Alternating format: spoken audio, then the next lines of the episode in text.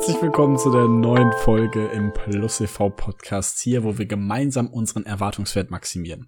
Und tatsächlich ist das heute zwar eine kurze Folge, da ich relativ im Lernstress stecke, beziehungsweise einfach viel zu tun habe mit einer Abgabe, mit einer Prüfung, mit Klausuren, für die ich eigentlich anfangen sollte zu lernen und auch noch eine Menge Arbeit, die zu tun ist. Von daher, lass uns nicht lange rumschnacken. Heute soll das Thema sein Spieltheorie und damit verbunden auch Poker-Mindset, vielleicht auch das richtige Mindset generell und was ich dir damit eventuell auf den Weg geben kann, ein paar anregende Fragen oder sonst wie. Falls es dich interessiert, mit was ich mich so tagtäglich auseinandersetze, wenn ich dann Poker spiele oder auch sonst über so Kram nachdenke, dann bleib dabei, denn du könntest davon auch profitieren, nicht nur im nächsten Spiel, sondern auch generell in deinem Alltag.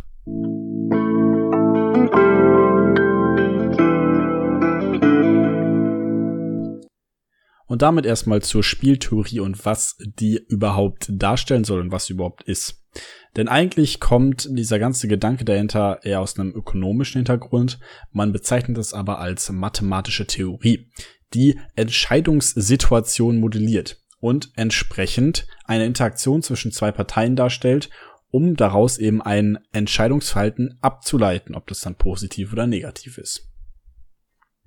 Das heißt an der Stelle erstmal, wenn der eine, also Person A, etwas tut und der andere das andere, dann ist das nämlich Ergebnis A. Und das kann man dann in vier verschiedene Richtungen drehen, nämlich Person A tut eine Sache oder die zweite und Person B tut eine Sache oder die zweite. Wenn man das dann in der Matrix aufführt, bekommt man Version 1 bis 4 zum Beispiel bei einer Möglichkeit für einen hohen und niedrigen Preis haben zwei Firmen immer die Möglichkeit, einmal einen hohen und einmal einen niedrigen Preis zu wählen. Das heißt einmal beide nehmen den hohen, einer nimmt einen hohen, einen niedrigen, einen niedrigen, einen hohen oder zwei niedrige. Also es gibt immer diese vier Möglichkeiten und das eben auch beispielsweise beim Pokern.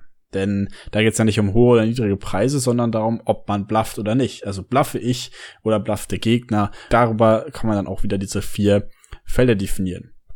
Letztlich geht es dann darum, einen möglichst hohen Gewinn oder einen möglichst geringen Verlust zu erwirtschaften, zu erzielen.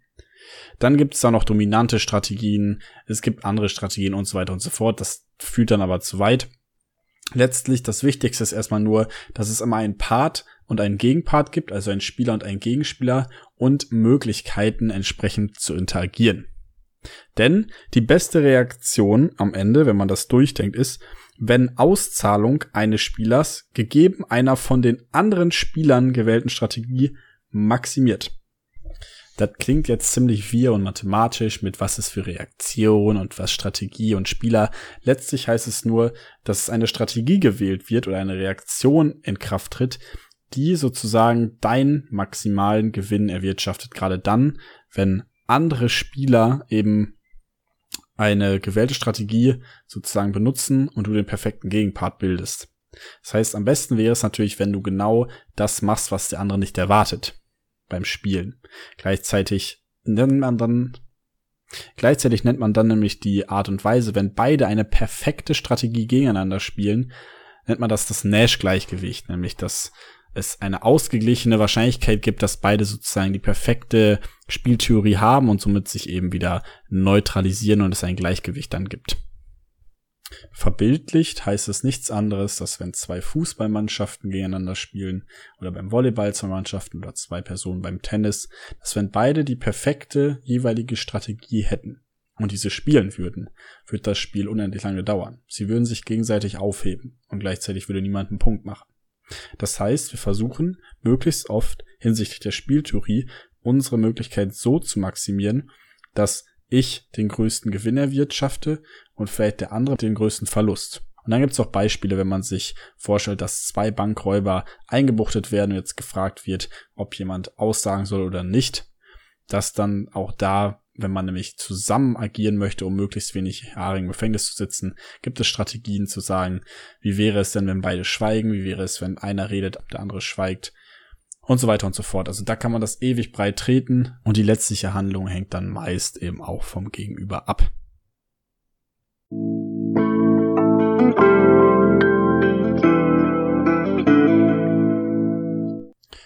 Und das war jetzt bestimmt mehr oder weniger verwirrend. Aber warum ist das denn cool oder wichtig?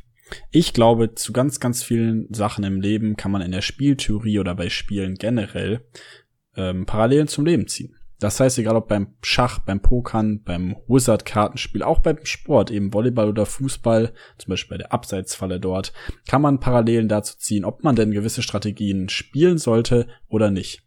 Ob man vielleicht Fallen stellt oder nicht, ob man möglicherweise blufft oder nicht. Das ist der Inhalt ganz, ganz oft auch beim, beim Pokern. Und natürlich vereinfacht dargestellt, nicht, nicht immer sind alle Variablen damit klar zu begründen oder auch klar jetzt vordefiniert, aber dass einfach diese Möglichkeit besteht, eine Strategie zu optimieren. Und ich hatte dann mal mit Jonas, einem meiner besten Kollegen, weil wir relativ oft uns auch über solchen Kram austauschen, gesagt, dass eigentlich der schlauste Trick, beispielsweise jetzt beim Pokern, ist, Fehler zu minimieren also weniger Fehler zu machen als der Gegner. Und ich glaube, das ist ein sehr entscheidender Gamechanger in meinem Mindset gewesen.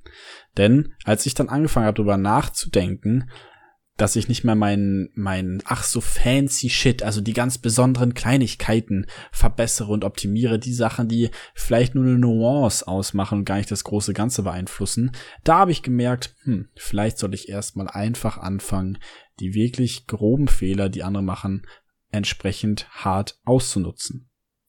Um vielleicht auch ein Beispiel beim Fußball zu nennen. Man kann natürlich ganz, ganz oft auch sagen, wir, wir stellen die perfekte Abseitsfalle und wir machen dies und jenes und wir werden da ganz, ganz super drin, anstatt erstmal zu sagen, gut, welche, welche Fehler machen eigentlich auch die gegnerische Mannschaft im Aufbau und wo können wir die vielleicht stören, dass es gar nicht zu den Bällen in die Tiefe kommt. Also da gibt's Möglichkeiten, wie man das aufschlüsseln kann. Und um das an dich weiterzugeben, was vielleicht auch für dich wichtig ist, in deinem Leben oder vielleicht in der nächsten Partie Gesellschaftsspiele, wer ist eigentlich dein Gegner, vielleicht in deinem Leben selbst auch ein Gegner, den du dir selber stellst, und was sind eigentlich die größten Schwächen oder die Probleme, auf welche könnte man eigentlich eingehen und reduzieren. Ich habe da überlegt, dass bei mir zum Beispiel mein, mein Ego echt ein guter Gegner von mir sein kann.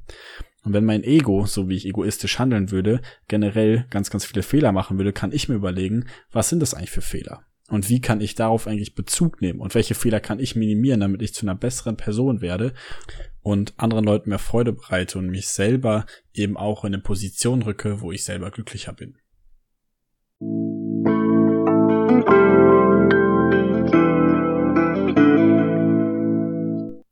Dann ein weiterer Aspekt ist Angriff versus Verteidigung. Ich meine, das geht ein bisschen in das Themenfeld von gerade auch über und mit ein, nämlich worauf konzentrieren wir uns oder was ist vielleicht effektiver? Besser ist der Angriff, ist der wichtig oder ist die Verteidigung wichtig? Was ist also wichtiger? Ich kann es nicht ganz genau beurteilen. Ich glaube, dass beides wichtig ist, aber wenn man es wieder aufs Fußball überträgt, gab es da auch einen sehr schlauen Satz, der heißt nämlich, wenn man kein Tor kassiert, kann man nicht verlieren. Das ist schon mal ganz cool, wenn die Verteidigung nämlich steht und wenn wir hinten sicher sind, dann können wir uns auch auf den Angriff vorbereiten und optimieren. Und warum ist das wichtig, auch im Leben? Ich glaube nämlich, dass ganz, ganz oft Sachen erstmal abgesichert sein sollten, um sie dann eben auch anzugreifen neu. Also sagen wir, finanzielle Situationen können natürlich immer bereichernd sein und überragend, wenn man sagt, ha, irgendwann werde ich mal viel Geld haben, kann man natürlich direkt sagen, ja, ich fange jetzt an zu investieren und versuche Geld zu sparen und hier und da und mache und tue und bringe das alles nach vorne. Aber wenn man vielleicht noch in Schulden steckt, dann ist das vielleicht gar nicht der beste Weg. Vielleicht sollte man erstmal die Schulden dann tilgen, um dann eben seine eigene finanzielle Wirklichkeit und vielleicht auch Freiheit und Sicherheit aufzubauen definitiv eine Sache, über die ich oft nachdenke, dass ich erstmal sage, ich brauche erstmal festen Boden unter den Füßen, um dann andere Leute eben auch voranzubringen, mich voranzubringen, Sachen zu bewegen und so weiter und so fort. Also in die Offensive im Leben gehen ist natürlich immer eine starke Option. Aber wo ist vielleicht auch ein Rückzug besser? Und wo ist die Offensive besser? Vielleicht im nächsten Gespräch mit einem Freund, mit einer Freundin, mit einem Mädchen, mit einem Typen, vielleicht einem Flirtgespräch oder sowas. Wo ist es vielleicht besser, einen Rückzug zu machen und wo ist es besser, in die Offensive zu gehen? Was für Möglichkeiten stehen da eigentlich offen und welche verwehren wir uns vielleicht auch, wenn wir zu passiv spielen oder zu aggressiv? Finde ich sehr, sehr spannende Fragen.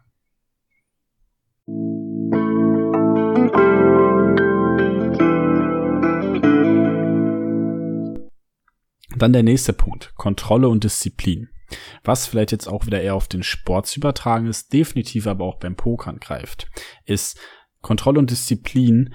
Auf welchem Level muss ich eigentlich was abrufen, um entsprechend performen zu können? Was ist sogar gut daran, Kontrolle zu haben? Was ist vielleicht auch wichtig zu disziplinieren? Sind vielleicht in gewisser Hinsicht auch wichtig, Emotionen zu disziplinieren? In welcher Hinsicht soll ich vielleicht Kontrolle auch abgeben? Wo verlasse ich mich einfach mal auf mein Bauchgefühl? Und was ist eigentlich damit in Verbindung stehend?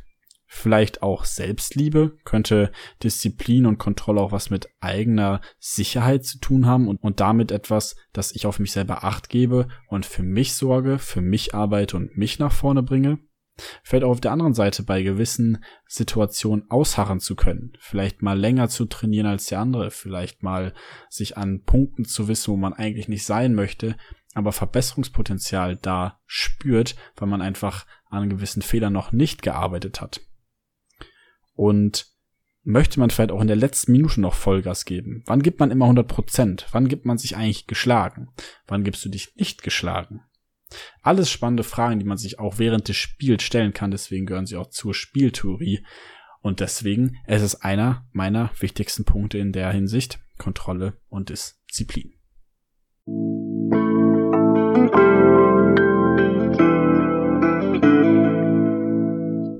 Und jetzt kommen wir zu einem meiner Lieblingsthemen in der Hinsicht, nämlich den eigenen Erwartungswert in jeder Situation zu erhöhen. Das hatten wir ja vorhin in der Einführung über die Spieltheorie schon mal angeregt. Also was ist eigentlich die beste Möglichkeit, die beste Reaktion, um eben die eigene Auszahlung zu maximieren, wenn ein Gegenspieler eine entsprechende Strategie wählt.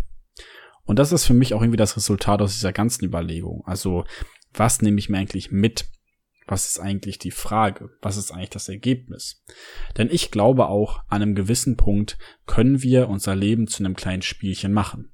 Wir können spieltheoretische Sachen uns überlegen, einfach um hier und da gewisse geschickliche Nuancen so zu verändern, dass wir darüber nachdenken, was wäre denn jetzt vielleicht mal ein kleiner Regelverstoß, um die Strategie von einem Mitkonkurrenten auszustechen. Oder in einer Teamarbeit, was würde uns vielleicht beiden komplett schaden oder vielleicht komplett nach vorne bringen. Ich glaube, sie einfach entsprechend immer zu hinterfragen, was ist jetzt gerade eine gute Möglichkeit, mit den Informationen, die ich habe, auf das zu reagieren, was es denn da vor mir liegt, ist definitiv eine sinnvolle und logische Herangehensweise bei sehr, sehr vielen Problemen.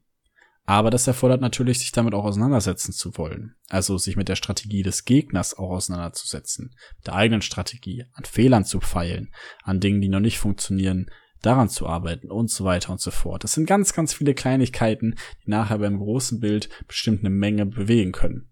Das heißt, als ich zum Beispiel in meinem in meiner Fußballkarriere nicht unbedingt im Zweikampf besser geworden bin, weil ich damit einfach Probleme hatte, in harte Zweikämpfe zu gehen. Möglicherweise, weil ich einfach eine Pussy bin, schmerzempfindlicher oder mich einfach irgendwie nicht in die Lage versetzen kann, andere Leute umzutreten, habe ich mir gedacht, hm, wenn Zweikampf nichts für mich ist, dann muss ich eventuell meine Technik verbessern und konnte so dann bei einem Gegenspieler, der vielleicht Zweikampf stärker ist als ich, mit einer besseren Technik daraus meinen Profit schlagen und sagen, gut, dann komme ich halt besser an dem Gegner vorbei, vielleicht ohne diesen Zweikampf überhaupt zu produzieren, weil ich darin einfach schlechter wäre. Und so passen sich dann die Dinge an und so maximierst du eventuell deinen eigenen Erwartungswert. Vielleicht wäre es auch viel besser gewesen, das Zweikampfverhalten zu trainieren. Das weißt du nicht. Deswegen nutzt die Informationen, die du hast, um die bestmögliche Situation aus dem zu machen, wo du erstmal analytisch drüber nachgedacht eine sehr, sehr gute Gewinnwahrscheinlichkeit hast. Und dann probierst du, die immer zu verbessern und zu lernen und zu machen und dich weiterzuentwickeln.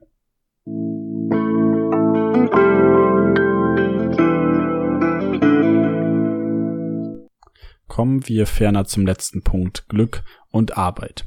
Vielleicht haben manche Leute einfach mehr Talent oder mehr Glück im Leben. Vielleicht auch beim Sport. Aber die Menschen, die ich treffen durfte, gerade im Sport, in der Uni und an anderen Stellen, wo Leistung erfordert wird, die, die härter gearbeitet haben als andere, waren letztlich erfolgreicher. Das wird nicht immer gesehen und nicht jeder ist für einen Dauerarbeiter geschaffen. Und nicht jeder will das Maximum erreichen, auch ganz klar aber es erhöht zumindest die Wahrscheinlichkeit, erfolgreich zu sein, wenn wir hart dafür arbeiten. Das heißt, wir können unsere Möglichkeiten verbessern. Wir können unsere Strategien weiter voranbringen. Wir können Möglichkeiten einfach in eine viel, viel bessere Bahn lenken. Wahrscheinlicher dadurch, dass wir härter dafür arbeiten und mehr tun als gegebenenfalls der Rest. Ich meine, das ist ja das Schöne auch an einem Konkurrenzprinzip. Nicht, dass wir uns gegenseitig ausstechen, sondern gerade dadurch motiviert werden, noch ein Stückchen besser zu sein, mehr zu leisten, mehr zu schaffen. Gerade im Spiel oder in der Spieltheorie ist das halt ein sehr, sehr cooles und witziges Prinzip und macht halt auch mehr Spaß am Ende. In der Arbeit ist es vielleicht eher was Kooperatives, was uns voranbringt. Vielleicht auch eine Mischung zwischen beiden. Darüber will ich jetzt gar nicht urteilen. Sondern vielmehr, wenn du in einem Gegenspiel, wenn du in einem Gegenpart bist, wenn du vielleicht irgendwas erreichen willst und merkst, ah, vielleicht muss ich jetzt noch irgendwie meinem Arbeitgeber überzeugen oder sowas. Neben anderen Leuten, die sich auf einen Praktikumsplatz oder einen Arbeitsplatz, eine Stelle bewerben, was würde mich denn eigentlich rausputzen? Was, was könnte ich maximieren, verbessern? Woran könnte ich arbeiten, damit ich zu einer besseren Person werde, wertvoller werde und dadurch einen gewissen Mehrwert biete?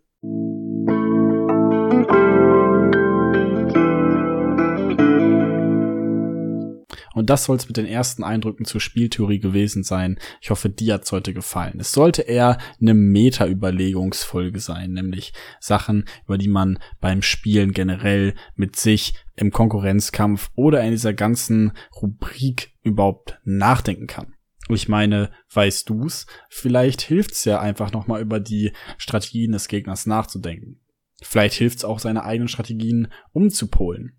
Vielleicht hast du auch einfach gar keinen Bezug dazu und denkst dir nur, was hat der für ein Mist erzählt? Lass es mich wissen, was du davon hältst. Vielleicht waren ja witzige Ideen dabei. Vielleicht hast du manche Sachen dir auch denken können, andere Sachen schon erschlossen oder einen anderen Tipp, an den ich anknüpfen kann beim nächsten Mal, wenn es weiter um das Thema Spieltheorie gehen soll. Das heute war ein erster Überblick über die Dinge, die ich damit verbinde und Punkte, die ich wichtig finde.